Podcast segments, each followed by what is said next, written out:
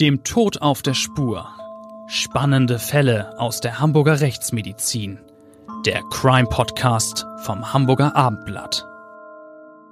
Dieser Podcast wird Ihnen vom GBI Großhamburger Bestattungsinstitut präsentiert, dem Hamburger Original für den konkreten Trauerfall und für die Bestattungsvorsorge. Wenn die Welt auf einmal stillsteht, helfen wir vom GBI Ihnen individuell und zuverlässig. Mit der einzigartigen GBI-Bestattungsvorsorge regeln Sie zudem rechtzeitig alles für ein gutes Ende und erhalten von uns eine zeitlich unbegrenzte Preisgarantie. GBI 15 Mal in und um Hamburg und jederzeit unter gbi-hamburg.de. Moin Moin und herzlich willkommen zu unserem Abendblatt Crime Podcast, dem Tod auf der Spur. Mein Name ist Bettina Mittelacher, ich bin Gerichtsreporterin beim Hamburger Abendblatt und äh, ich freue mich, dass wie immer Klaus Püschel da ist, Rechtsmediziner. Äh, Sie kennen ihn alle von zahllosen Prozessen und äh, von Auftritten in Funk und Fernsehen und von seinen klugen Reden. Und ähm, jetzt ist er auch Seniorprofessor seit einiger Zeit. Schön, dass du da bist, Klaus. Ja, wie immer gerne. Heute haben wir jemanden zu Gast, über dessen Besuch in unserem Podcast-Studio wir uns ganz besonders freuen. Bei uns ist nämlich Wolfgang Backen, über viele Jahre Vorsitzender Richter am Landgericht in Hamburg. Herzlich willkommen, Herr Backen. Schön, dass Sie bei uns sind. Ja, vielen Dank für die Einladung, der ich gern gefolgt bin. Ja, auch von mir äh, herzlich willkommen, lieber Herr Backen. Ich äh, freue mich und sehr schön, dass wir uns hier wieder einmal treffen. Herr Backen, Sie waren 37 Jahre lang Richter in Hamburg und die letzten neun Jahre davon Vorsitzender Richter am Schwurgericht. Schwurgericht, das heißt konkret, dass Sie immer wieder über Mord und Totschlag verhandelt haben. Sie kennen sich also aus mit den menschlichen Abgründen und der menschlichen Psyche. Das kann man doch so sagen, oder? Ja, das kann man wohl so sagen. Ich habe während meiner Tätigkeit sehr verschiedene Menschentypen gesehen und von Sachverständigen, Psychologen und Psychiater einiges über die Psyche gelernt. Ja, da gibt's ja auch wirklich etliche Fälle, in äh, denen wir äh, gemeinsam tätig waren, so zusammen involviert. Ich dann als derjenige, der die Opfer untersucht hat, also die Obduktion durchgeführt hat. Und äh, sie hatten dann ja über den Angeklagten und über die Tat zu richten. Zum Beispiel daran erinnere ich mich ehrlich gesagt am besten, in dem außerordentlich spektakulären Fall um den Tod der 16 Jahre alten Morsal, die im Jahr 2008 von ihrem Bruder mit äh, zahllosen Messerstichen, 23 haben wir gezählt, äh, getötet wurde. Die junge Frau hat äh, bis zum letzten Atemzug sehr intensiv und verzweifelt um ihr Leben gekämpft. Ich finde übrigens, äh, die Kammer hat hier ein äh, extrem wichtiges und richtiges Urteil gefällt, indem sie äh, dies äh, sehr sachlich und äh, äh exakt als Mord herausgearbeitet hat und der Täter hat lebenslange Freiheitsstrafe bekommen. Ja, der Mord an Morsal war wohl einer der spektakulärsten Fälle, der in Ihrer Kammer verhandelt wurde. Kann man so sagen? Sehen Sie auch so? Das ist sicherlich so. Der Täter, ein Mann mit afghanischen Wurzeln, der hat es nicht ertragen können, dass seine Schwester ein westliches Leben führen wollte. Deshalb tötete er sie. Der Fall hat sehr hohe Wellen geschlagen. Heute wollen wir drei aber über ein anderes Verbrechen reden, einen Fall, den Sie, Herr Backen, relativ früh in Ihrer beruflichen Karriere verhandelt haben. Es ist aber ein Fall, der Sie bis heute beschäftigt, oder? Ja, es gab in meiner langen beruflichen Laufbahn immer wieder Fälle, an die ich mich selbst heute noch mit Schrecken erinnere. Die wohl schlimmste Tat begegnete mir in einer Jugendkammer, in der ich ab Mitte der 1980er Jahre tätig war. Dieser Fall hat mich nie wieder losgelassen und verursacht bei mir immer noch, mehr als ein Vierteljahrhundert danach, Gänsehaut, wenn ich an das grausame Ende des jungen Opfers und die Empathielosigkeit seines gnadenlosen Mörders denke. Ich will mal zwei Worte, die Sie eben genannt haben, aufgreifen. Gänsehaut, gnadenlos. Wenn man sie so hört, wird einem sofort klar, dass es sich um ein wirklich um ein ganz besonders schreckliches Verbrechen handelt. Das muss ich also jetzt ausdrücklich auch nochmal sagen und, und äh, fragen, Herr Backen. Äh, sie haben ja wirklich hier in Hamburg sehr viele, ja, auch zum Teil auch sehr ungewöhnliche Fälle äh, verhandelt, abgeurteilt. Und äh, wenn Sie solche Worte in den Mund nehmen, dann muss das ja extrem gewesen sein. Allerdings, das war ein sehr krasser Fall.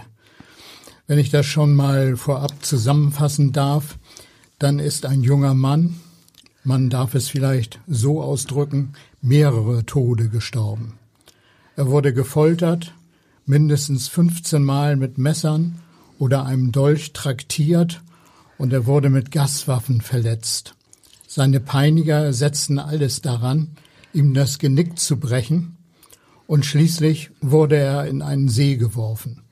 Nicht zu vergessen sind natürlich die seelischen Qualen, die dabei entstehen.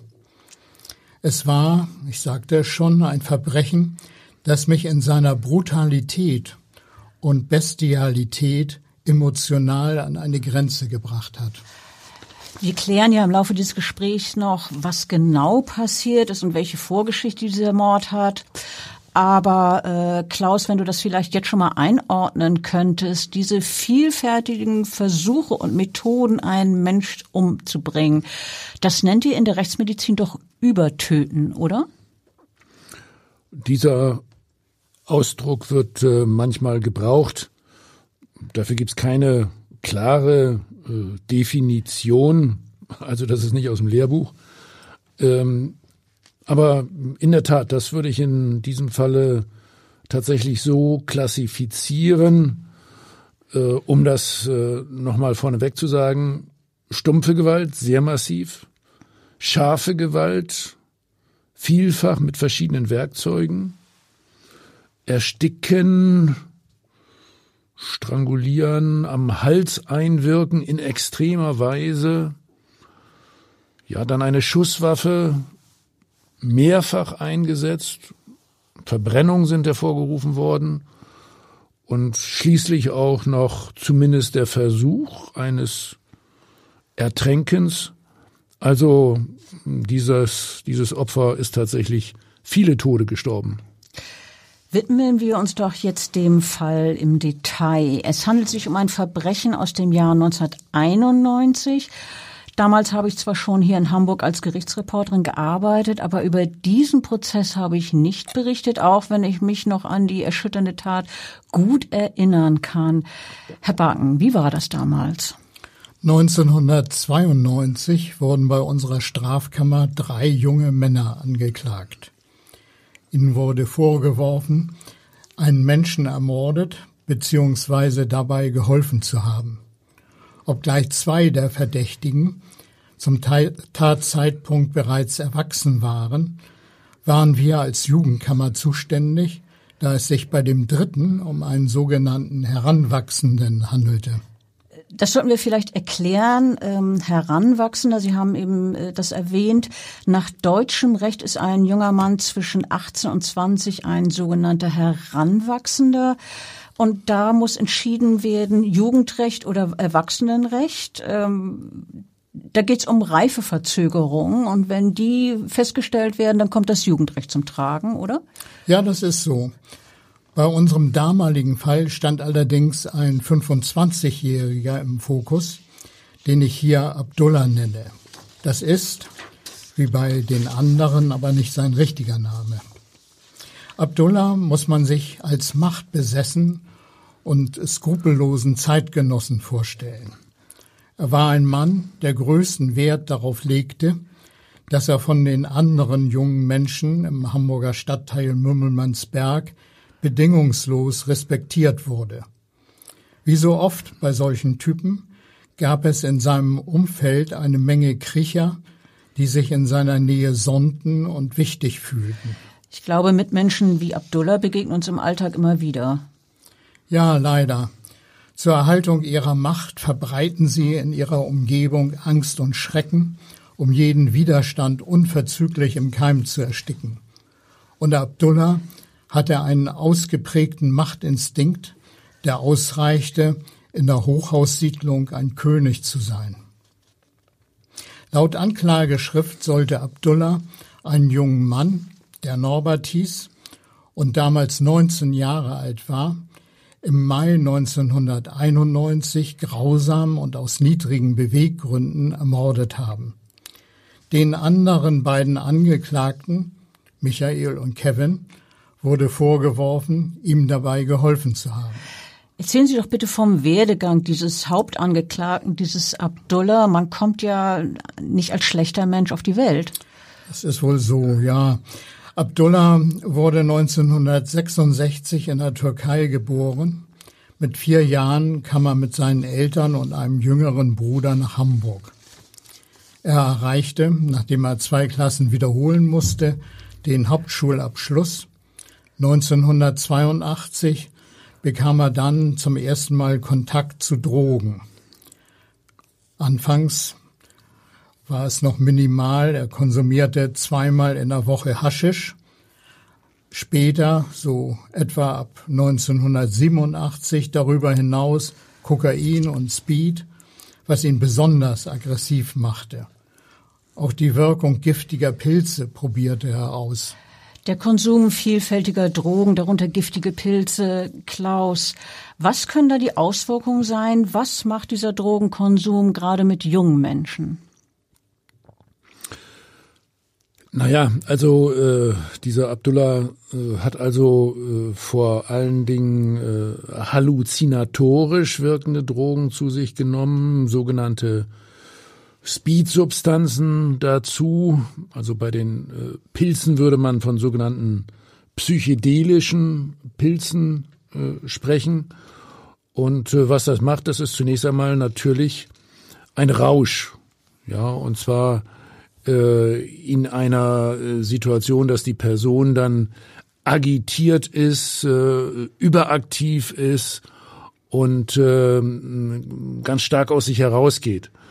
Dabei werden übrigens auch äh, psychische Erkrankungen äh, möglicherweise erst manifest, die äh, zuvor noch in dieser Person äh, geschlummert haben oder, oder psychische Störungen. Das will ich hier am, am Rande ausdrücklich erwähnen, dass das Substanzen sind, die tatsächlich ähm, psychische Störungen akzentuieren. Naja, und chronisch äh, wird man äh, äh abhängig von solchen Substanzen äh, speziell hier natürlich äh, vom Kokain. Und äh, man muss sagen, dass dieser äh, Abdullah Polytoxikoman war und ähm, dass er äh, natürlich ein, ein äh, süchtiger äh, Straftäter war und äh, dass diese Drogen bei ihm vor allen Dingen auch Machtfantasien und Halluzinationen ausgelöst haben. Also ich glaube, man kann das ganz knapp zusammenfassen. Hochgefährlich, was er da mit sich und seinem Körper und seinem Gehirn gemacht hat. Ähm, Herr Backen, wie ging es nur, nur mit Abdullah A. weiter? Abdullah war nicht der fleißigste. Zu einer Berufsausbildung hatte er keine Lust. Sein Vater versuchte verzweifelt, der unheilvollen Entwicklung seines ältesten Sohnes entgegenzusteuern. Aber es hat nicht so richtig geklappt? Das klappte nicht. Es gelang nicht. Die zunehmenden Konflikte mit seinem Vater führten dazu, dass Abdullah schließlich im Alter von 20 Jahren zu Hause auszog. Er lebte nun in Mümmelmannsberg von gelegentlichen Jobs sowie Arbeitslosen- und Sozialhilfe. Seine schmalen legalen Einkünfte kümmerten ihn jedoch nicht weiter, denn er fing an, Drogen, hauptsächlich leider an Kinder und Jugendliche zu verkaufen. In der Sprache der Juristen nennt man dies etwas verharmlosen gewerbsmäßiges Handeltreiben mit Betäubungsmitteln. Das klingt sehr sperrig. Vielleicht ja. darf ich zwischendurch noch sagen, ja, ich sage bei der Gelegenheit ausdrücklich immer, das ist natürlich ein bisschen extrem, gebe ich ja wieder zu. Also Dealer sind äh, Mörder, ja, weil wir im Zusammenhang mit Drogenkonsum gar nicht so selten auch Todesfälle haben, ja, als Täter und Opfer. Übrigens. Abdullah hat also sein, seine Einkünfte mit Drogendeals aufgepeppt und hat davon möglicherweise auch gar nicht schlecht gelebt. Wie, wie ging es weiter mit ihm? Ja, er verdiente ganz gut. Ähm, allerdings, er war im Rechnen äh, nie gut gewesen, fühlte sich aber wegen seiner Drogenverkäufe als reicher Mann und bestellte auf Teufel komm raus Möbel sowie technische Geräte. Bald aber stellte er fest, dass er 20.000 D-Mark Schulden hatte.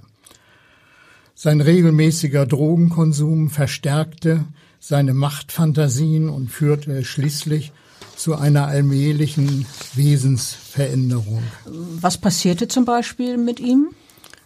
Also beispielsweise bedrohte er seine Eltern, behauptete Hitler zu sein, den er bewunderte. Oha. Und er fing an, mit dem Fernseher, dem Hund sowie Allah zu sprechen, sowie nachts mit einem Schwert bewaffnet in seiner Wohnung umherzulaufen. Als es seinen Eltern zu bunt wurde, veranlassten sie seine Aufnahme in eine psychiatrische Klinik, in der Abdullah von Dezember 1987 bis zum Februar 1988 zum ersten Mal behandelt wurde. Die Diagnose damals lautete bei der Einweisung akute Psychose Drogenabusus.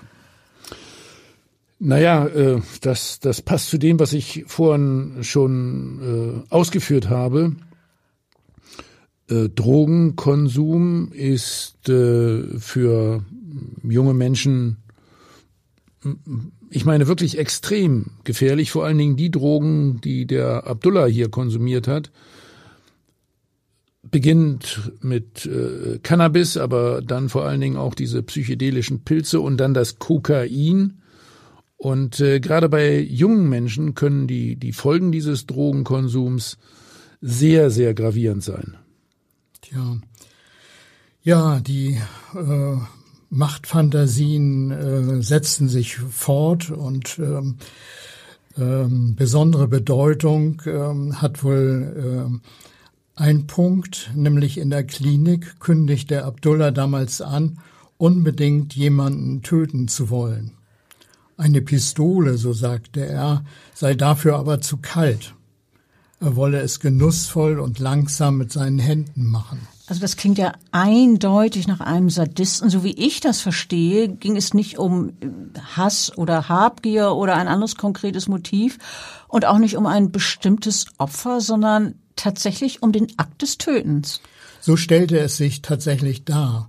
Und wer hätte damals gedacht, dass dieses Verlangen ihn wenige Jahre später tatsächlich zum Mörder machen würde? Im Übrigen hielt sich Abdullah auch noch für die rechte Hand Allahs und behauptete, er sei von diesem beauftragt worden, gewisse Dinge auf Erden zu regeln. Was, was sind ja. zum Beispiel diese gewissen Dinge? Können Sie das mal konkretisieren? Äh, ja, er äh, hörte also nicht nur die Stimme Allahs, sondern auch die des Teufels. Er griff das Pflegepersonal im Krankenhaus an. Insgesamt war er schließlich dreimal in psychiatrischen Kliniken, zuletzt von Mai bis Juni 1990, unter anderem, nachdem er seine schwangere Verlobte mit einem Säbel bedroht und seine Mutter gewürgt hatte. Also er machte noch nicht mal vor seinen engsten Angehörigen halt. Nein, da differenzierte er überhaupt nicht. Und sein Zustand verbesserte sich auch äh, in der Klinik äh, nicht wirklich. Körperliche und neurologische Untersuchungen blieben allerdings ohne deutlichen pathologischen Befund. Bettina, vielleicht darf ich dazu wirklich nochmal äh, sagen, wie äh, gefährlich diese, äh, diese psychedelischen Drogen sind. Ich, ich finde, das kann man gar nicht genug betonen, nur zu. naja, äh, leider wird das ja von den äh, Jugendlichen nicht so richtig ernst genommen.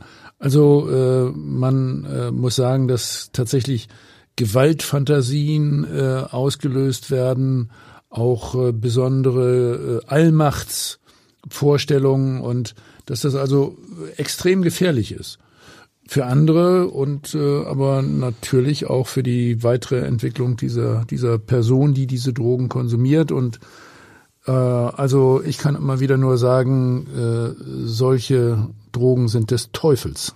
Ja, das habe ich immer wieder in meiner praktischen Tätigkeit erlebt. Es ist schon sehr schlimm.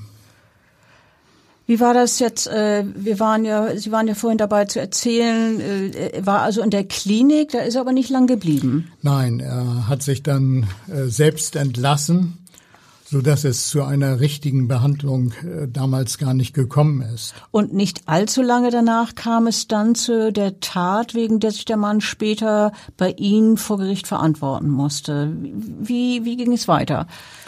Ja, das kam dann so. Abdullah verdiente sich weiterhin Geld durch den Verkauf von Drogen. Zu seinen Kunden damals gehörte unter anderem Norbert, das spätere Opfer. Norbert hatte Anfang April 1991 einmal wieder 10 Gramm Haschisch bei Abdullah auf Kredit gekauft und versprochen, das Rauschgift, so im Wert von 100 D-Mark, nach einigen Tagen zu bezahlen. Als er den Stoff probierte, wurde ihm speiübel. So ging es auch anderen Kunden von Abdullah damals. Norbert vermutete daher, der Stoff sei gestreckt oder mit Heroin versetzt worden, um die Abnehmer dadurch süchtig zu machen. Sowas kommt äh, in der Tat leider äh, immer wieder vor. Ja, einerseits äh, das Strecken von Drogen, andererseits das Versetzen mit äh, anderen wirksameren Substanzen. Das äh, Kalkül ist klar. Wenn die Konsumenten auch körperlich abhängig werden, kann der Dealer einerseits mehr Stoff verkaufen und viel häufiger und macht natürlich dann ein besseres Geschäft und hat dauerhaft Kunden. Genau. Jedenfalls nahm der unzufriedene Kunde Norbert von äh, kein Blatt vor den Mund und äußerte seinen Verdacht gegenüber anderen Betroffenen. Und äh, diese Kritik an Abdollah sollte ihn schon bald das Leben kosten. Ja, so war das leider. Norberts Kritik an dem Haschisch verbreitete sich im Stadtteil in Windeseile. Norbert wagte es natürlich nicht, Abdullah direkt auf die schlechte Qualität des Stoffes anzusprechen, weil dieser wegen seiner Gewaltbereitschaft im ganzen Viertel bekannt und gefürchtet war. Norbert dagegen war weder groß noch kräftig, sondern, ja, soll man das sagen, er war eher äh, ein schwächlicher Typ. Er war aber fest entschlossen, den Kaufpreis für die verpfuschten Drogen nicht zu zahlen. Er begab sich auf Tauchstation und hoffte, von Abdullah einfach vergessen zu werden. Naja, aber der Abdullah, der war ja nun äh, Profi-Dealer inzwischen und ähm, bei dem funktionierte das nicht. Äh, der hat an sein Geschäft gedacht und äh, der wollte sich einerseits rächen, beziehungsweise den, den Kunden da natürlich irgendwie einregulieren.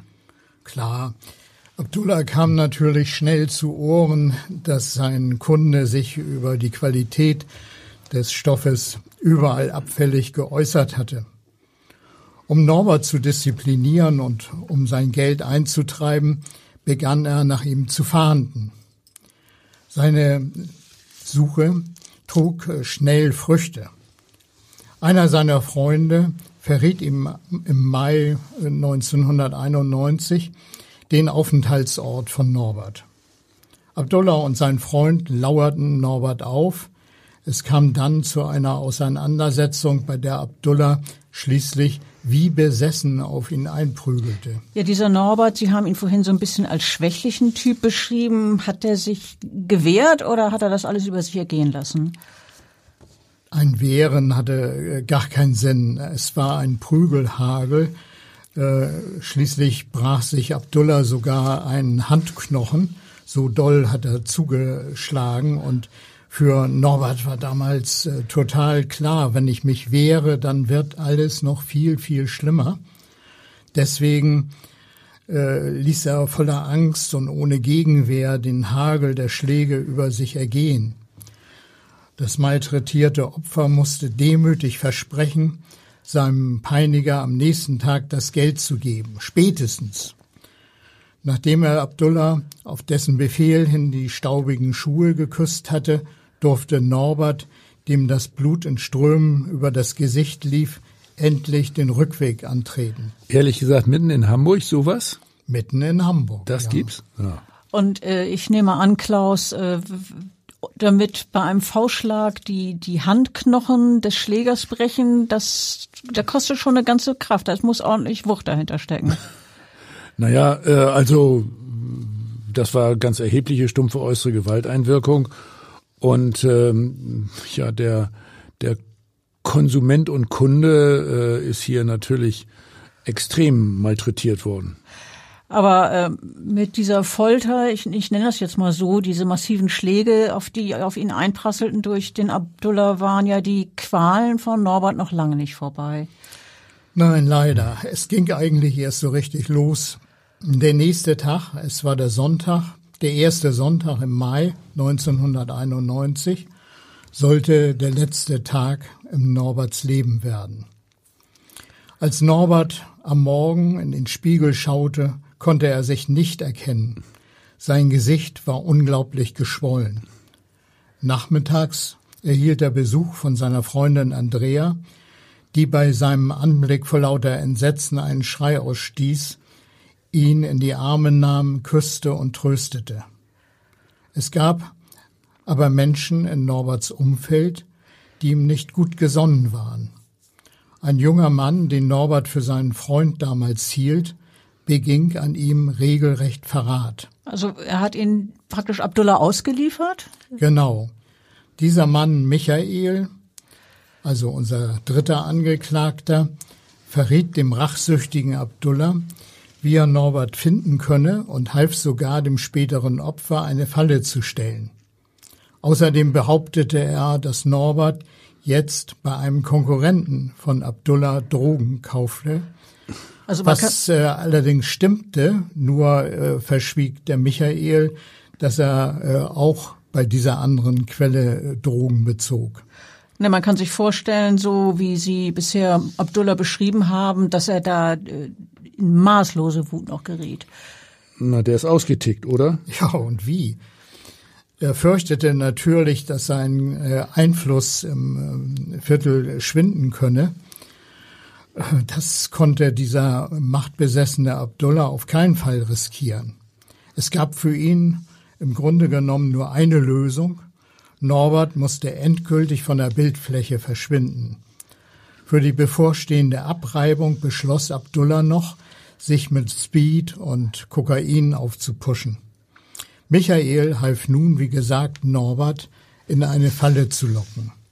Er freute sich sogar maßlos darauf, Zuschauer eines ungleichen Kampfes zu werden. Also dieser Michael ist ja auch dann ein richtig äh, ekliger Typ, finde ich. Ne? Ein richtig fieser Typ, ja. Nette Typen, würde ich sagen.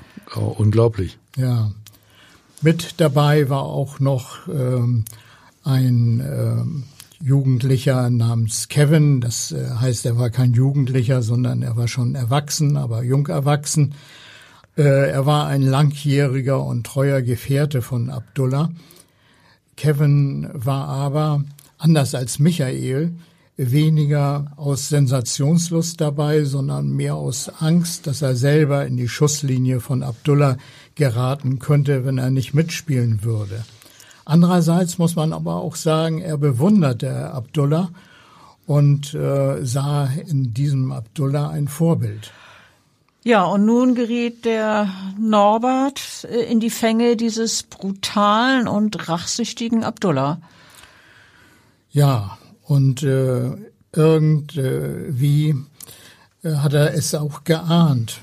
Er hat sich noch herzzerreißend damals von seiner Freundin Andrea mit vielen Küssen verabschiedet und ihr in düsterer Vorahnung Wein prophezeit, Abdullah werde ihn irgendwann in einen Kofferraum packen, irgendwo umbringen und anschließend in den Boberger Sanddünen vergraben. Sag mal, die, nein, also die, der, der hat das im, im, im Grunde schon vorausgesehen, was, was ihm da passiert. Ja, er hatte ja auch schon äh, die Erfahrung am Vortag gemacht mit äh, Abdullah, viel über ihn natürlich gehört und äh, wusste, äh, dass dieser Abdullah äh, unbarmherzig war.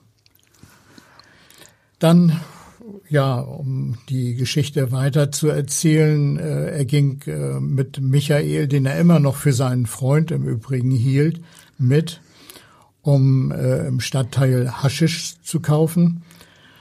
Schließlich äh, kamen sie an eine Tankstelle, wo Abdullah und Kevin schon auf Norbert lauerten. Der junge Mann wurde dann äh, schnell überwältigt und zu Abdullahs Auto verschleppt. Währenddessen, auch um äh, Schreie zu verhindern, umfasste Abdullah zusätzlich das Genick seines Opfers und drückte mit dem Zeigefinger unterhalb des Ohrläppchens auf eine Stelle, von der er wusste, dass diese unheimlich schmerzempfindlich war. Das hatte zur Folge, dass äh, Norbert keinen Ton rausbrachte. Ja, äh, was ist mit dieser Stelle am Ohr, Klaus? Na, ich will jetzt hier nicht alle Geheimnisse verraten. Äh, so aus Sicht der Kampfsportler oder der Rechtsmediziner. Aber äh, es gibt äh, natürlich am, am, am Kopf äh, Nervenaustrittspunkte und äh, besonders äh, schmerzempfindliche Stellen, äh, die äh, ja, Kampfsportler oder auch Kriminelle besonders gut wissen. Und ähm, da äh, unterhalb des äh, Ohres, so in der Nähe des Kiefergelenkes, ist so eine Stelle, wenn man da reindrückt, also äh, das tut äh, ziemlich doll weh, muss ich sagen. Also Norbert ist jetzt in der Gewalt von Abdullah und sie fahren nun Richtung Schwerin, wenn ich das äh, richtig weiß, wo Kevin in einem Wald an einem See eine einsame Stelle kannte, wo äh, Abdullah dann ungestört seine Rachepläne ausleben wollte. So war das doch, oder? So war's. Also äh, die fuhren auf der Autobahn äh, zunächst äh, in Richtung Berlin und bogen dann später ab. Auf der Fahrt äh, ahnte natürlich Norbert, dass er in wirklich großer Gefahr jetzt war. Er bettelte heulend um Gnade, was nur dazu führte, dass Abdullah noch aggressiver wurde und äh, schließlich wutentbrannt mehrmals ausstieß, der muss weg, der muss weg. Ja, wir erinnern uns, hatte Abdullah nicht schon Jahre vorher gesagt, er wolle jemanden töten? Dann muss ihm diese Fahrt und die bevorstehende Marter von Norbert doch richtig gut gefallen haben. Da hat doch bestimmt Vorfreude empfunden. Tatsächlich spürte er eine Art Vorfreude darauf, sich endlich einen lang gehegten Wunsch erfüllen zu können, nämlich einen Menschen langsam zu Tode zu quälen. Das ist ein merkwürdiger Wunsch. Das kann man wohl sagen aber Macht über Leben und Tod zu besitzen gab ihnen einen Kick. Unter Anweisung von Kevin fuhr Abdullah schließlich in das mecklenburgische Püttelkow und dort zu einem kleinen Torfsee.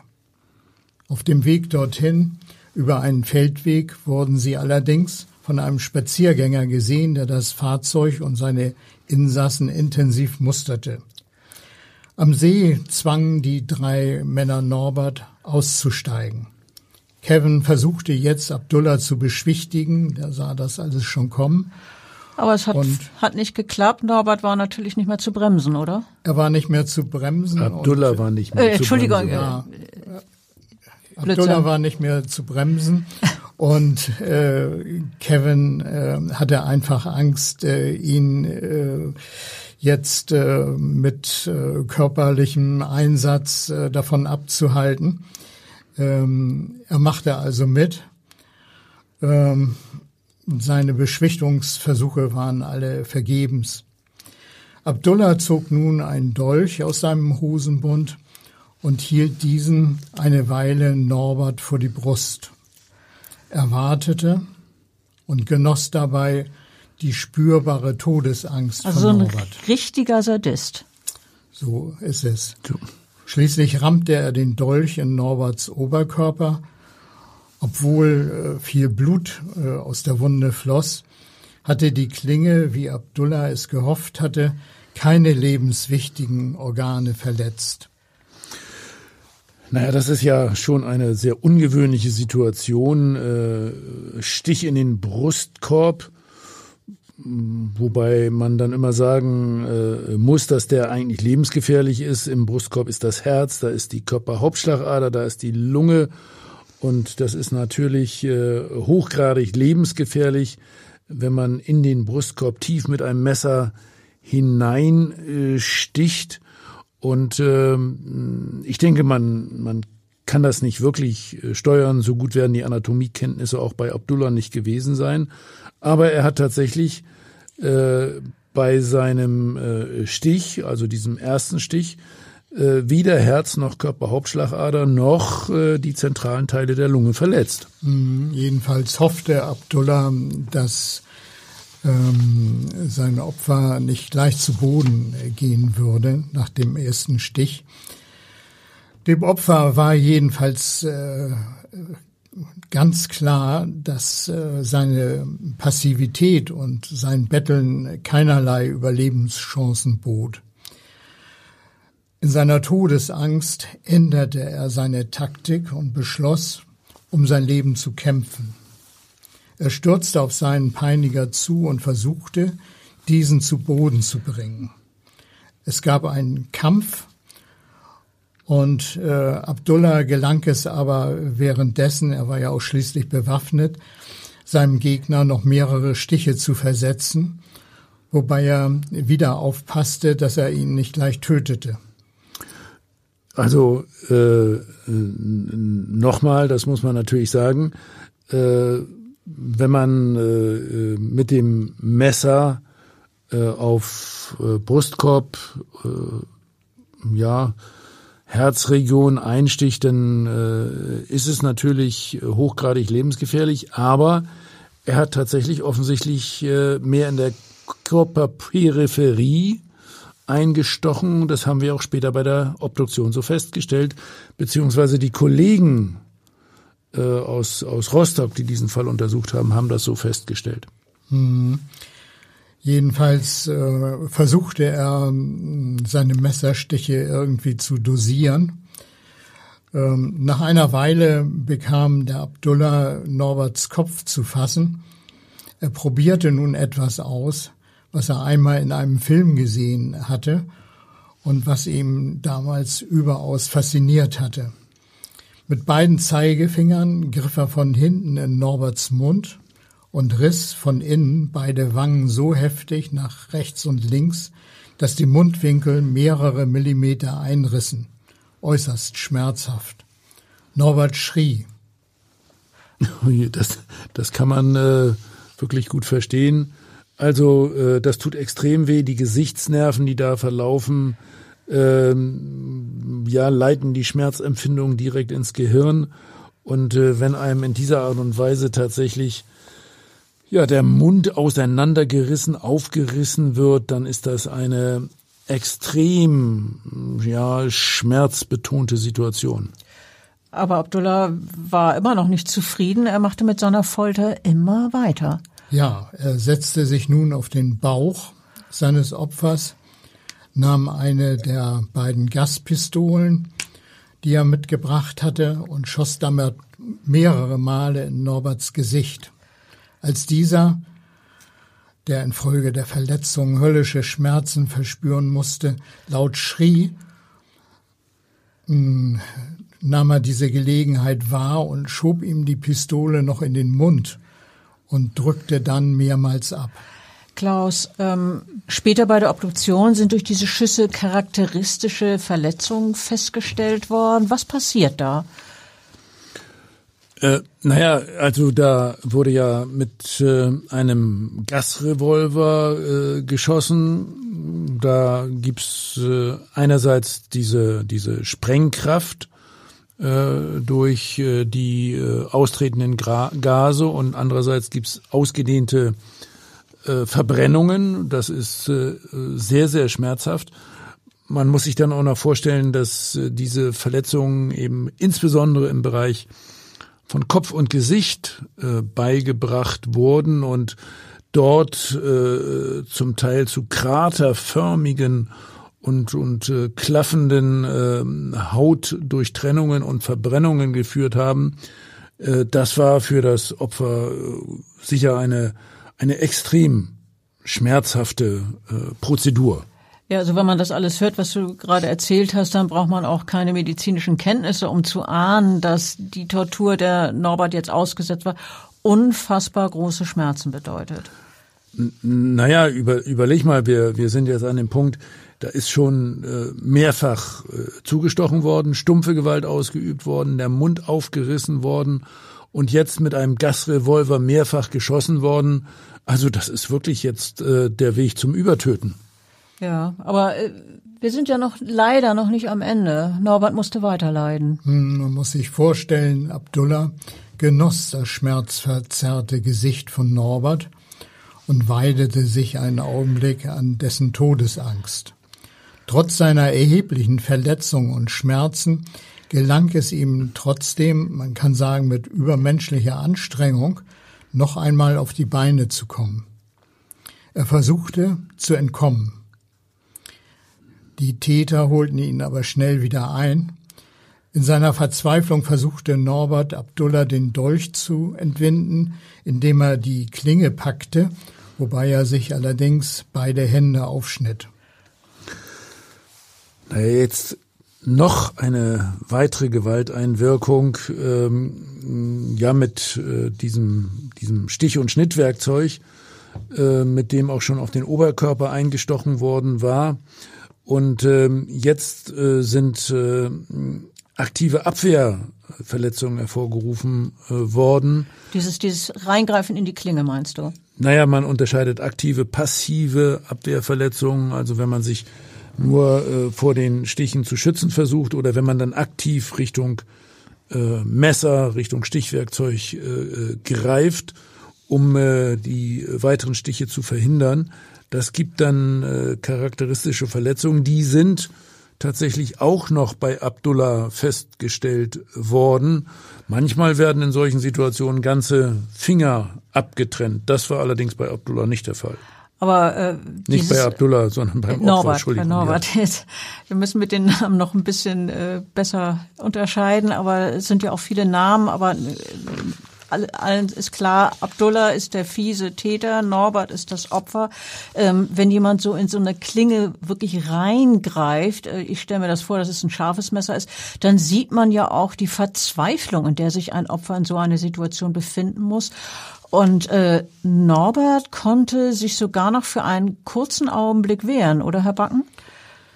Ja, äh, die äh, trotz seiner Verletzung äh, entwickelte er äh, Superkräfte noch einmal und äh, konnte tatsächlich Abdullah die Waffe aus der Hand treten, so dass der Dolch kurzfristig in seinen Besitz gelangte aber leider nur für einen Augenblick. Dann trat Abdullah seinerseits ihm den Dolch aus der Hand, was dazu führte, dass die Stichwaffe in der Dunkelheit verloren ging. Aber nicht endgültig, oder? Äh, doch endgültig. Sie wurde dann erst wieder äh, später von der Polizei am Tatort sichergestellt. Mhm. Norbert versuchte äh, erneut eine Flucht, aber wurde äh, sehr schnell wieder eingeholt. Der hatte ja auch, hatte keine, auch viel Blut verloren und äh, war schon äh, recht schwach. Ja, der hatte ja keine Chance mehr, äh, wirklich zu entkommen, oder? Ja, ja. Er sah sich ja auch immerhin äh, drei Leuten gegenüber. Ähm, aber jetzt äh, kam der Augenblick, der Zeitpunkt, wo Abdullah Schluss machen wollte. Er hatte sich irgendwie ausgetobt und fühlte sich schlapp. Er hockte sich auf Norbert, ließ sich ein weiteres Messer reichen und stach damit Norbert mehrfach in den Hals und in das Gesicht. Einer dieser Stiche riss ein Loch von acht Millimetern Durchmesser in die rechte Halsvene, was äh, zu einem starken Blutverlust führte und schnell eine Bewusstlosigkeit hervorrief und wenig später zum Tod durch Verbluten führte. Norberts Leidensweg war damit beendet. Klaus, erklärst du bitte, was da jetzt passiert? Wie viel Blut muss das Opfer ungefähr verloren haben, dass, so dass eine Bewusstlosigkeit eintritt? Kann man das in etwa beziffern? Ja, kann man schon, äh, aber hier war eine besondere Situation. Äh, da gab es ja viele andere Verletzungen, die beigebracht worden sind, äh, die teilweise auch schon geblutet hatten. Also insgesamt wird's lebensgefährlich, wenn der Blutverlust über 50 Prozent des gesamten Blutvolumens im Körper liegt. So ein Mensch von einer mittleren Statur hat äh, im Körper etwa fünf Liter Blut und äh, lebensgefährlich wird's dann eben, wenn man äh, so zwei bis drei Liter äh, verliert. Also in dem Fall muss man sagen, äh, es wird vorher schon ein, ein Blutverlust vorgelegen haben. Durch die ganzen Messerstiche, von denen wir die, gehört haben. Ja, Messerstiche, auch Aufreißen der Mundwinkel, mhm. äh, mehrfache Verletzungen mit Gasrevolver im Gesicht. Also äh, das war ja echt bizarr. Und äh, jetzt ist eben noch die große Halsschlagader, äh, nicht die Halsschlagader, die Vene verletzt worden. Da läuft auch sehr viel Blut heraus. Und ähm, also ich gehe davon aus, dass er dann nachher tatsächlich äh, viel, viel mehr als 50 Prozent seines Gesamtblutvolumens äh, Blutvolumens verloren hatte. Was der Täter dem Opfer weiter an Leiden zufügt, das ist ja immer noch nicht vorbei, äh, das konnte später ebenfalls anhand der Obduktion festgestellt werden. Was für Befunde gab es dort, Klaus? Äh, naja, also es, es wurden äh, eindeutig sehr zahlreiche äh, Verletzungen festgestellt. Äh, dann zusätzlich auch noch in, in dem Sinne, dass der Täter äh, versucht hat, äh, jetzt dem, dem Opfer die Kehle durchzuschneiden. Es gab äh, am Hals äh, eine entsprechende längere Schnittverletzung. Also verletzt wurde ja äh, dann eigentlich nur die große Halsvene, aber äh, offensichtlich äh, hatte der, der Täter da noch mehr beabsichtigt.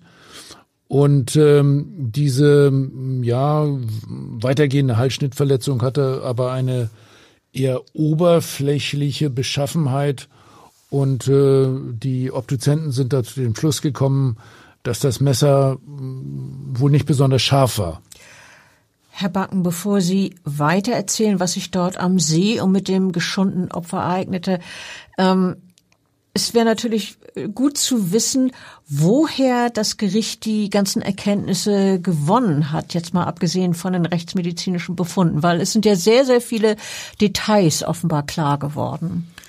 Ja, ähm, die Details, ähm, die ähm, hatten wir durch die Aussagen von den beiden äh, Gehilfen, also von Kevin und Michael. Außerdem äh, hat äh, auch der Abdullah Angaben gemacht, äh, und zwar bei der Polizei, aber dazu will ich später noch mal was sagen. Jedenfalls konnten wir uns ein sehr klares Bild davon machen, was dem Opfer an Qualen widerfahren ist. Es ging so weiter. Abdullah wendete den sterbenden äh, Norbert auf den Bauch schließlich, griff in sein Haar und zog den Kopf nach hinten. Dann presste er mit beiden Händen an den Wangen, die Wangen zusammen und drehte ihn mehrmals ruckartig, abwechselnd nach rechts und links, um Norberts Genick zu brechen. Nachdem er ein knackendes Geräusch vernommen hatte, ließ er ab, stand auf und rieb sich zufrieden die Hände. Aber Michael wollte es noch genauer prüfen, ob das Opfer nun tatsächlich erledigt war. Er betrachtete Norbert aufmerksam, bemerkte, dass die Zunge heraushing und meinte noch ein Röcheln zu hören. Also wurde beschlossen, dass das Opfer sicherheitshalber nochmal ertränkt werden solle. Abdullah und Kevin zerrten den Bewusstlosen nun zum See und warfen ihn mit dem Kopf voran ins Wasser. Ja, da will ich als Rechtsmediziner jetzt noch mal kurz kurz einhaken. Also äh, dieses äh, wirklich ein, ein extremer äh, Fall, wenn man sich nochmal vor Augen führt, was da alles passiert ist. Ähm, also stumpfe Gewalt, scharfe Gewalt, Stiche, Schnitte, Halsschnitte, Gasrevolver und äh, das, das Opfer hat das alles äh, überlebt und äh, jetzt äh, versucht der Täter oder die Täter versuchen ihm auch noch das Genick zu brechen mit äh, dieser äh, ungewöhnlichen Prozedur und äh, sicherheitshalber wollen sie ihn dann sogar noch ertränken. Also die haben ja wirklich ähm, fast alle Todes, Todesarten, die man sich denken kann, an diesem Opfer äh, äh, praktiziert. Allerdings ich habe mir das Sektionsprotokoll in dem Fall äh, nochmal sehr genau durchgelesen. Das wurde ja auch ähm, durch die Sachverständigen, denke ich, in der Gerichtsverhandlung klar. Ähm, ein Ertrinken bzw. Ertränken hat zum Schluss keine Rolle mehr gespielt. Zu dem Zeitpunkt war das Opfer dann äh, wirklich schon tot und hat kein Wasser mehr eingeatmet, ja, oder? es war verblutet. Mhm. Okay. Also äh, das ergibt sich ja aus der Rekonstruktion des äh, Geschehens und aus den Sektionsbefunden. Äh, das ist ähm, eindeutig. Also man hat ihn zwar zum Schluss ins Wasser geworfen, aber da war er schon tot. Also muss der verletzte Norbert verstorben sein, während er zum See gezerrt wurde, Herr Backen. Wir haben jetzt lange über den wirklich grausamen Tod des Opfers gesprochen. Erzählen Sie doch bitte, wie sich die Peiniger danach benommen haben und wie die Männer als Täter überführt wurden. Ja, die drei äh, stiegen wieder ins Auto und äh, fuhren nach Hamburg zurück. Auf der Fahrt wurde immer noch ähm, zwischen ihnen diskutiert, ob Norbert nun tatsächlich tot sei. Schließlich gelangten sie in die Wohnung von Abdullah und versuchten dort sich von Norberts Blut zu säubern und verbrannten Norberts persönliche Sachen, die sie alle mitgenommen hatten. Ja, und dann wurde am nächsten Tag Norberts Leiche entdeckt. Das war ein Angler, der den Toten am Ufer des Torfsees fand? Ja, so war es. Im Fernsehkrimi ist oft ein Angler oder Spaziergänger mit Hund, der es, der einen Toten entdeckt. Und hier war es tatsächlich ein Angler. Im Zuge der polizeilichen Ermittlungen am Tatort meldete sich nämlich wenig später ein Spaziergänger, der den BMW beobachtet hatte und der das Fahrzeug sehr gut beschreiben konnte. Der gab an, der Wagen habe ein Hamburger Kennzeichen gehabt und äh, daraufhin wurden die frischen Reifenspuren am See von der Spurensicherung mit Gips ausgegossen um damit eventuell später Reifenprofile vergleichen zu können. Ja, Bettina, ich sag dann immer, also die Wahrheit ist der beste Krimi und äh, tatsächlich in diesem Falle war es so, wie man sonst äh, tatsächlich manchmal im, im, im Krimi spielt, ne? Ja, also äh, da ist es wirklich so gewesen, äh, fast, fast, ich sag mal, der Klassiker, äh, der Angler äh, findet die Leiche. Es gab einen Zeugen, der zu dem Zeitpunkt wahrscheinlich gar nicht wusste, was er da beobachtet hatte, dem nur dieses Fahrzeug mit den, mit den Männern darin suspekt kam. Der Zeuge wird ja später noch eine große Rolle spielen. Äh, aber auch in Hamburg haben sich inzwischen ja Dinge abgespielt. Norbert ist als vermisst gemeldet worden, vermutlich sowohl von seiner Freundin als auch von der Mutter? Ja, äh, das waren sicherlich äh, beide, die dann äh, zur Polizei gingen, äh, weil sie sich große Sorgen machten und äh, ja auch äh, zumindest die Freundin äh, die Vorgeschichte kannte. Ja, äh, wenig später äh, ermittelte die Mordkommission und äh, stellte fest, dass es Norberts Leiche war, die man aus dem Torfsee geborgen hatte. Nun hörte sich die Kriminalpolizei im Stadtteil Mümmelmannsberg um und fahndete nach einem BMW. Als Halter wurde sehr schnell Abdullah ermittelt. Die Beschreibung, die der Spaziergänger vom Fahrer gegeben hatte, passte ebenfalls zu Abdullah. Schließlich kam es zur Festnahme des Verdächtigen. Und der hat ja bei seiner polizeilichen Befragung nicht geschwiegen, wie es eigentlich sein gutes Recht gewesen wäre. Aber er hat natürlich genauso das Recht, sich zu entscheiden, Angaben zu machen. Er wurde natürlich äh, belehrt, aber ähm, er legte dann äh, trotz Belehrung bei der Polizei ein äh, umfassendes Geständnis ab und äh, fertigte auch eine Tatortskizze an. naja, aber äh, dann hat sich äh, ja das ergeben oder abgespielt, was man äh, vor Gericht relativ häufig äh, dann erlebt. Vor Gericht hat er einen Rückzieher gemacht oder besser gesagt, er hat, äh, er hat versucht, einen Rückzieher zu machen. Das ist ja bei der Kammer von Wolfgang Backen nicht so gut gelungen und nicht so gut angekommen, oder? Nein, äh, wahrscheinlich äh, hatte er sich Hoffnung gemacht, äh, dass er äh, das erste Geständnis ähm, mit äh, der Drogeneinnahme wegdiskutieren äh, könnte. Und ähm, bei uns erklärte er in der Hauptverhandlung, er habe überhaupt keine Ahnung, was da geschehen sei und wisse überhaupt nichts über Norberts Tod. Auch an die polizeiliche Vernehmung ähm, habe er überhaupt keine Erinnerung mehr. Er habe bei dieser Vernehmung äh, unter Drogeneinfluss gestanden und äh, daher, so erklärte sein Verteidiger, dürfe diese Vernehmung gar nicht verwertet werden. Aber äh, diese Argumentation nutzte ihm vor Gerichts nichts, oder? Nein, weil wir nach äh, sorgfältiger Prüfung ähm, der Meinung waren, dass sein polizeiliches Geständnis glaubhaft war. Dabei war auch entscheidend, dass sein Geständnis eine detaillierte Weg- und Tatortbeschreibung enthielt über eine Örtlichkeit, die ihm bisher ja total unbekannt war. Er war nie in Püttelkow vorher gewesen. Auch sein in der Nähe des Tatorts beobachteter BMW belastete den Hauptangeklagten, denn inzwischen hatte die Polizei natürlich die Reifenspuren verglichen mit den Profilen äh, des BMWs, den Abdullah fuhr.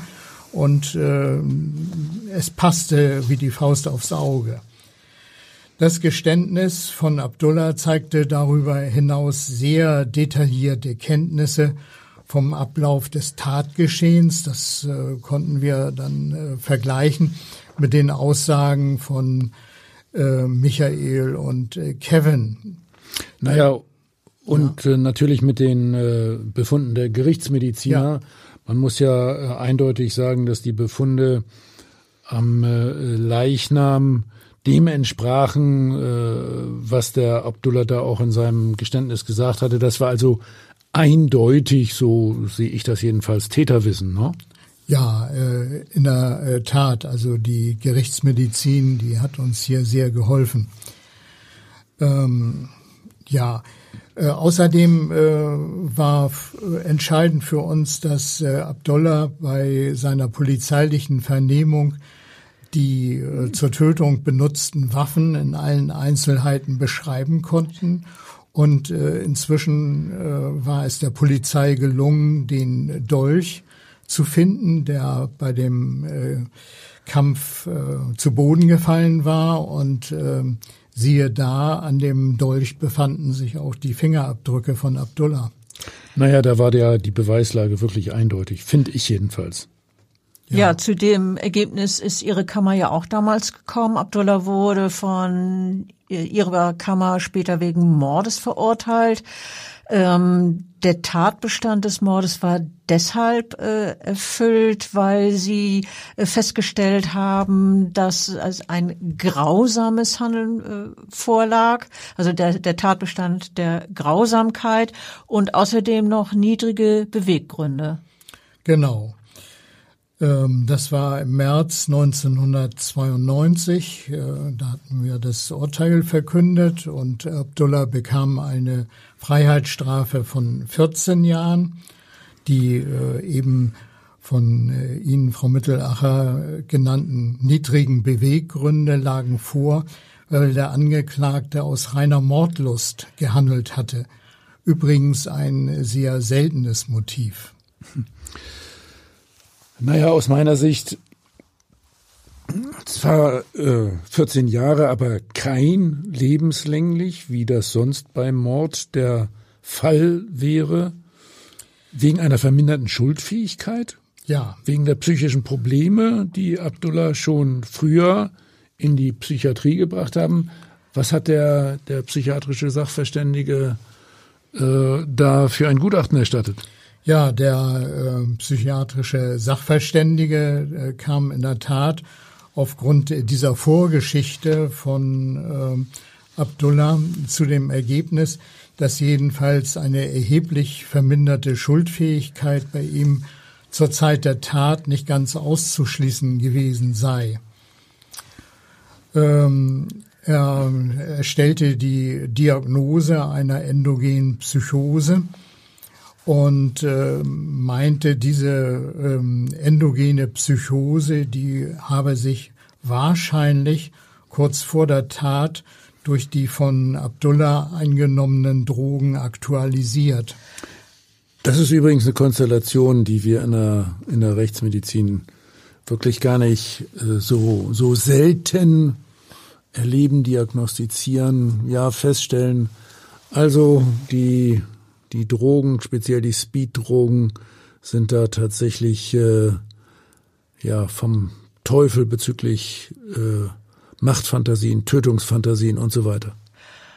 Und infolge der verminderten Schuldfähigkeit, ausgelöst unter anderem durch die Drogen, kam das Gericht also in den Bereich einer zeitlich begrenzten Freiheitsstrafe, nämlich diese, diese 14 Jahre und nicht zu lebenslänglich. Genau, das äh, Gesetz sieht dann einen Strafrahmen vor, der bis zu 15 Jahren reicht.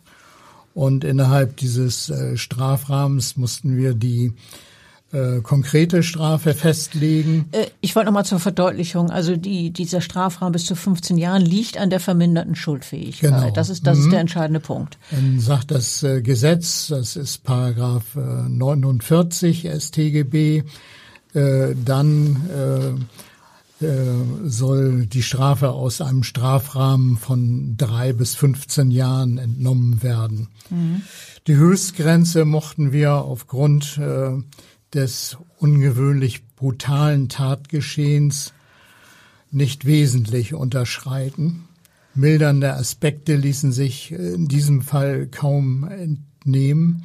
Lediglich das Geständnis bei der Polizei und sein noch recht junges Alter konnten ihm im geringen Umfang zugute gehalten werden. Das war jetzt also das Urteil für Abdullah. Und was war mit Kevin und Michael? Die standen ja auch bei Ihnen vor Gericht. Genau, beide ähm, erhielten Freiheitsstrafen, beziehungsweise Kevin äh, erhielt eine Freiheitsstrafe von vier Jahren wegen Beihilfe zum Totschlag. Und äh, Michael, der noch heranwachsender äh, war, äh, der bekam eine Jugendstrafe, da nach den Ausführungen der am Verfahren beteiligten Jugendgerichtshilfe er äh, noch äh, eine Reifeverzögerung aufwies. Bei ähm, der eigentlichen Tat hatte er sich äh, darüber hinaus überwiegend passiv verhalten. Er war ja auch letztlich nur gekommen, um sich die Tat anzusehen, nicht äh, um aktiv ähm, dabei mitzuhelfen. Also nur in Anführungsstrichen. Nur in Anführungsstrichen, nicht? Deshalb wurde er dann wegen Beihilfe zum Totschlag zu einer Jugendstrafe von zwei Jahren verurteilt. Das ist wirklich ein unglaublich gruseliger, brutaler Fall. Also mich wundert nicht, Herr Backen, dass äh, der Ihnen auch noch fast 30 Jahre später noch so genau in Erinnerung ist. Naja, also aus, aus meiner Sicht, ich denke, dass wir alle, der Rechtsmediziner, die Gerichtsreporterin und äh, der, der Vorsitzende Richter, äh, ja eigentlich nur wenige Fälle haben, die sich äh, so intensiv äh, einbrennen in äh, das Gedächtnis. Ja, Gott sei Dank. Das ist äh, selten.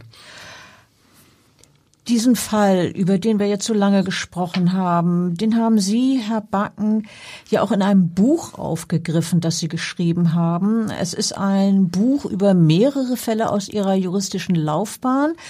Ich besitze dieses Buch natürlich und finde es ausgesprochen lesenswert. Deshalb möchte ich hier gerne dafür werben, dieses Buch schildert neben diesem Fall, über den wir jetzt geredet haben, 15 weitere authentische Kriminalfälle und es heißt, den Titel äh, sollten sich unsere Hörer merken, das Leben ist zerbrechlich. Na, also das äh, äh will ich ausdrücklich nochmal unterstreichen. Ich finde, das ist ein äh, sehr guter Titel, klug und, und auch sehr wahr der passt auch zur Sensibilität von Wolfgang Backen. Das Leben ist äh, in der Tat zerbrechlich, das wissen die Rechtsmediziner. Und äh, dass der Tod sehr plötzlich und überraschend kommen kann, stellen wir immer wieder fest. Allerdings hier, da muss man wirklich ausdrücklich sagen, was äh, das Opfer in diesem Falle ausgehalten hat, das war extrem. Äh, der war alles andere als zerbrechlich, aber er ist nachher dann trotzdem kaputt gemacht worden. Das Kompliment mit den lesenswerten Büchern möchte ich gern zurückgeben. Die fünf True Crime Bücher, die Sie, Frau Mittelacher und Herr Professor Püschel gemeinsam verfasst haben, sind wirklich kompetent geschrieben, spannend sowie unterhaltsam. Also da möchte ich mich ganz ausdrücklich bedanken für Ihr Lob. Ich finde, wenn das von so einem äh, versierten, klugen, erfahrenen Juristen kommt, dann ist das natürlich besonders schön zu hören. Na, also äh, vielen Dank. Äh, Wolfgang Backen ist einer der ja, herausragenden Richter hier am Schwurgericht in Hamburg der äh, wirklich äh, sehr wichtige exemplarische Urteile mit seiner Kammer gefällt hat und äh, an den ich äh, in jeder Hinsicht immer wieder mit äh, sehr, sehr äh, großer Anerkennung denke. Übrigens äh, nicht nur an die konsequenten Urteile im Sinne von, äh, ja, einsperren, sondern äh, auch äh, an einige Freisprüche, über die ich persönlich dann gegrübelt habe, ähm, wo ich dann aber letztlich schon akzeptiert habe, dass Backen sagt, die Beweisführung ist nicht eindeutig, es gibt vielleicht noch Zweifel, aber in diesem Fall hier hat er ein sehr konsequentes Urteil gesprochen, wie auch im Fall Morsal, finde ich. Ähm, Sie haben ja eingangs gesagt, dass dieser Fall Abdullah Sie äh, bis heute nicht los ist. Wie, wie ist das, wenn Sie sagen, er beschäftigt Sie bis heute? Was, was, worum geht es da konkret? Ja, man äh, weiß ja als Richter, wenn man das Urteil äh, gesprochen hat, nicht, äh, wie das äh, Schicksal weitergeht. Also ich habe nie wieder was äh, von Abdullah gehört. Er wird äh, sicherlich seine Strafe verbüßt haben. Äh, er ging ja 1991 bereits in Haft und zunächst in U-Haft und dann später in Strafhaft. Ähm, er hat natürlich längst seine Strafe verbüßt aber was äh, man so äh, äh, man denkt oft über diesen Fall nach und ähm, fragt sich, äh, ist er tatsächlich real, resozialisiert durch die Strafe?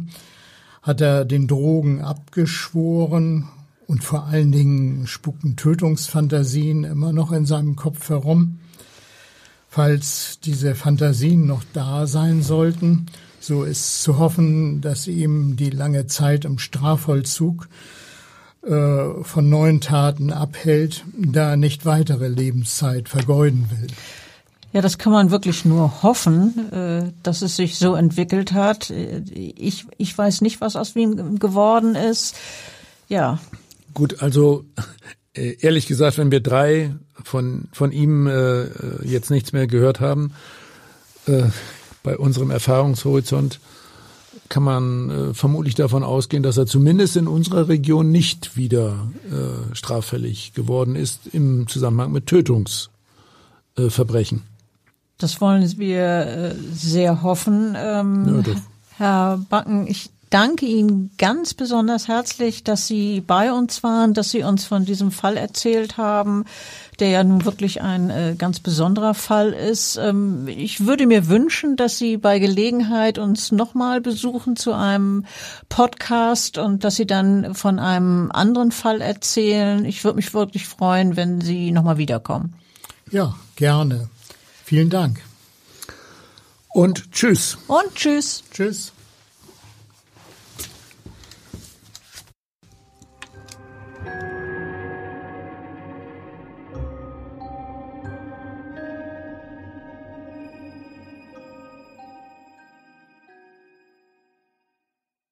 Weitere Podcasts vom Hamburger Abendblatt finden Sie auf abendblatt.de slash podcast.